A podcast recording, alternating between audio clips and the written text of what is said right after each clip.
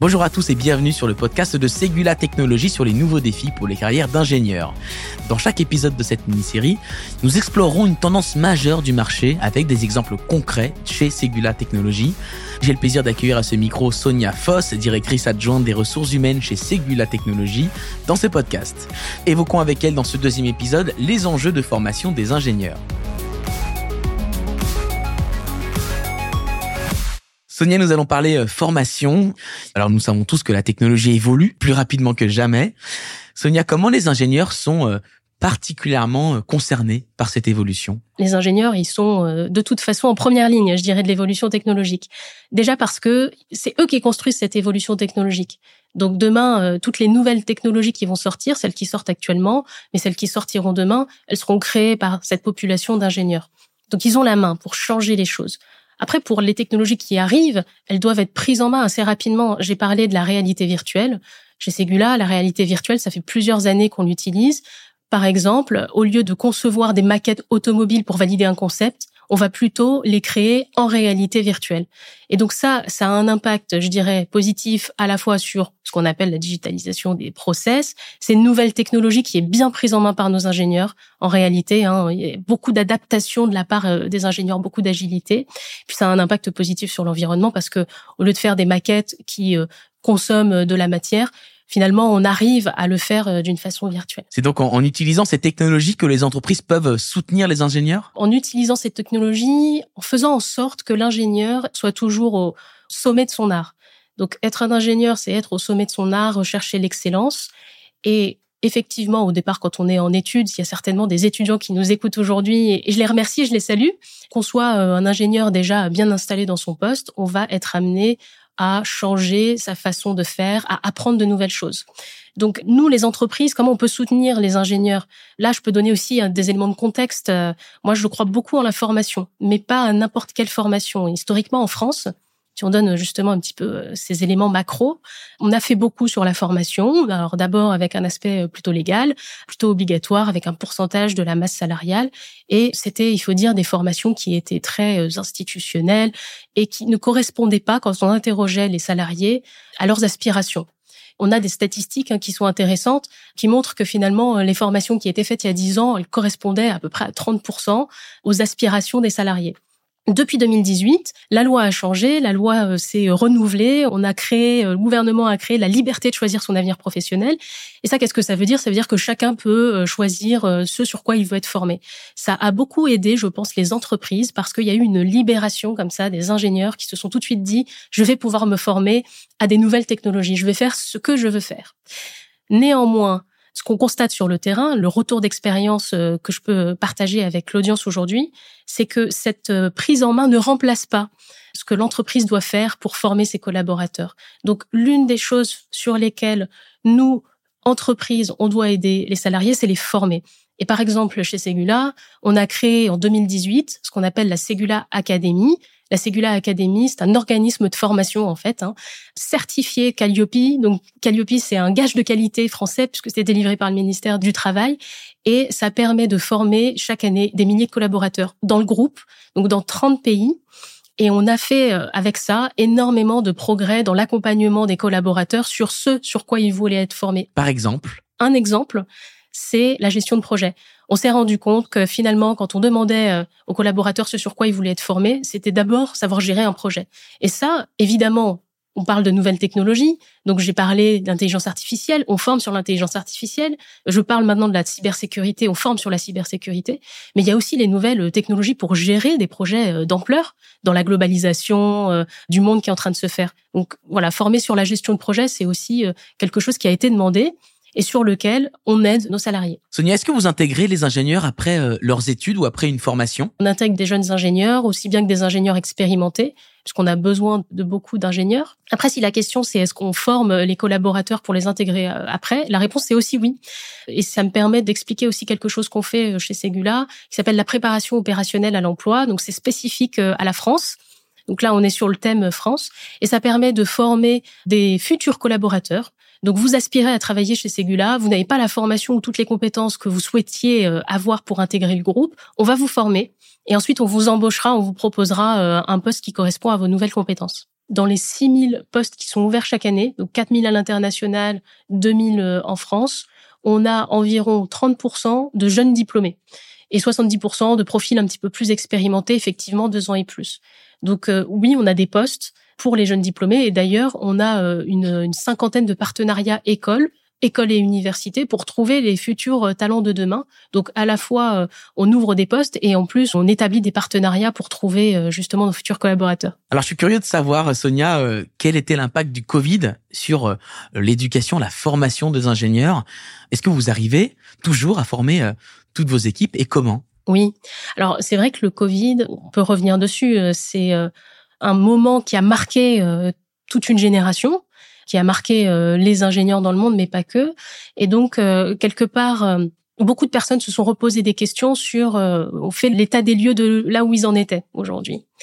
Nous, on a choisi chez Segula de considérer le Covid comme une opportunité pour justement garder le lien, garder l'engagement qui peut se perdre à un moment donné quand on est loin de l'entreprise sur le thème de la formation. Donc l'impact, de façon générale, hein, je peux parler encore une fois si on doit donner des tendances macro, l'impact du Covid, de façon générale, ça a favorisé toujours la formation pour ceux qui se sont emparés du sujet. Il y a des entreprises qui s'en emparent moins.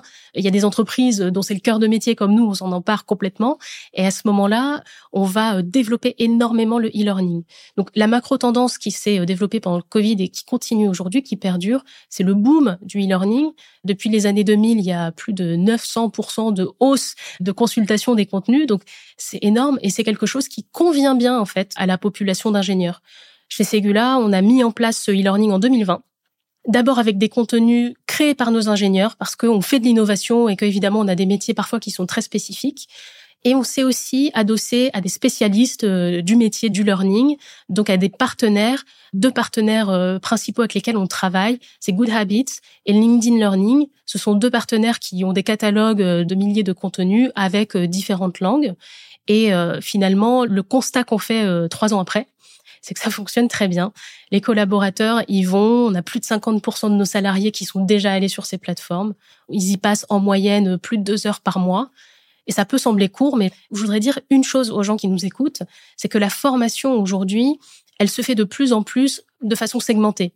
Donc, euh, de la même manière, c'est un petit peu plus rare de voir des formations qui se font dans une salle en présentiel avec un formateur et on va rester pendant euh, sept heures dans la même pièce à écouter quelqu'un. Alors, comment on fait, Sonia, pour proposer euh, des formations en phase avec notre époque? Aujourd'hui, on va plutôt travailler sur des micro-learnings. Ça va durer 15 ou 20 minutes et les gens vont vraiment apprendre quelque chose de concret et ils vont obtenir des réponses à leurs questions. Donc, on a vraiment choisi stratégiquement cet angle-là pour le moment, ça marche très bien, donc on a prévu de continuer à le faire. Est-ce qu'on pourrait dire, Sonia Foss, que maintenant les collaborateurs et les collaboratrices sont un peu plus aux manettes de leur formation? Oui, vous avez dit le mot, moi j'aime bien, euh, je vais reprendre ça, c'est la formation continue en fait. La formation continue, ça c'est très important. Aujourd'hui, les ingénieurs, ils veulent être aux commandes de leur carrière. Ils veulent gérer leur carrière comme ils le souhaitent. Ils veulent savoir où ils mettent les pieds, puis après, ils ont des aspirations très très fortes. Donc là, c'est pareil, il y a beaucoup d'études, notamment celle de la DARES en France, qui montrent qu'il y a eu euh, un doublement du turnover en 10 ans. Et donc pourquoi? Parce que l'engagement se délite un petit peu et parce que finalement il y a moins d'aspiration à avoir des carrières longues dans les entreprises. Peut-être parce qu'il y a moins d'écoute sur la partie euh, carrière. Donc aujourd'hui on est face à une population jeunes et moins jeunes, parce que je veux surtout pas euh, opposer les deux populations. On parle souvent des, générations Z, des millennials, mais en réalité, le souhait de vouloir prendre en main sa carrière, il est le même pour toutes les personnes qu'on rencontre chez Segula. Moi, tous les candidats que je vois, ils ont cette volonté-là. Et donc oui, ils veulent prendre en main euh, leur carrière. Ils veulent surtout, et nous, c'est ce qu'on leur offre, ils veulent surtout apprendre à apprendre. Donc ça, c'est une notion euh, importante dans le monde de l'ingénierie aujourd'hui, dans ce que recherchent aussi les entreprises. Les entreprises veulent des candidats, des ingénieurs qui veulent apprendre à apprendre. Et c'est ensemble, du coup, qui vont construire la carrière qui convient le mieux pour euh, le salarié. Selon vous, est-ce que les ingénieurs ont peur que leur métier disparaisse Peut-être à cause des nouvelles technologies? Est-ce qu'ils doivent avoir peur de perdre leur travail? La réponse, clairement, est non. Est-ce que aujourd'hui Certains d'entre eux ont peur d'être dépassés par la technologie et que leur travail finalement euh, soit euh, remplacé par un robot? Oui, c'est vrai, on le constate. Alors, il y a une part de fantasme et il y a quand même la réalité. Donc là, de la même manière, on peut parler euh, déjà euh, des chiffres ou du constat. Il y a une très belle étude qui a été faite par euh, l'Institut Dell et puis un, think tank américain sur l'évolution des métiers qui dit effectivement qu'il y a une transformation des métiers, que 85% des métiers en 2030 n'existent pas aujourd'hui. Bon, qu'est-ce que ça veut dire? Ça veut dire que finalement, il va falloir s'adapter. S'adapter demain, renouveler ses connaissances, mais on ne dit absolument pas que les métiers vont disparaître. L'industrie aujourd'hui aussi, c'est important de le noter, l'industrie, l'ingénierie, ça représente en Europe 23% du PIB. Donc c'est une part importante de l'économie. En France, ça représente à peu près 17%. Et la tendance, c'est plutôt qu'on cherche des ingénieurs et qu'on lance des projets industriels dans le pays. Donc on est plutôt sur une tendance haussière avec des besoins énormes d'ingénieurs que l'inverse. Un dernier chiffre, c'est qu'on manque aujourd'hui 30 000 ingénieurs en France chaque année pour réaliser des projets majeurs industriels mondiaux. Donc aujourd'hui, le constat, la réalité, c'est qu'on est plutôt dans une tendance où on a besoin d'ingénieurs. On a toujours besoin d'ingénieurs. Est-ce que leur métier euh, va changer? Oui. On a besoin de les former au quotidien. Donc n'ont pas avoir peur de perdre leur métier. On va surtout les aider à garantir leur employabilité. Et euh, peut-être aussi un exemple parce que c'est toujours intéressant quand on parle de l'intelligence euh, artificielle. Euh, je veux parler d'un thème, par exemple, c'est les véhicules autonomes.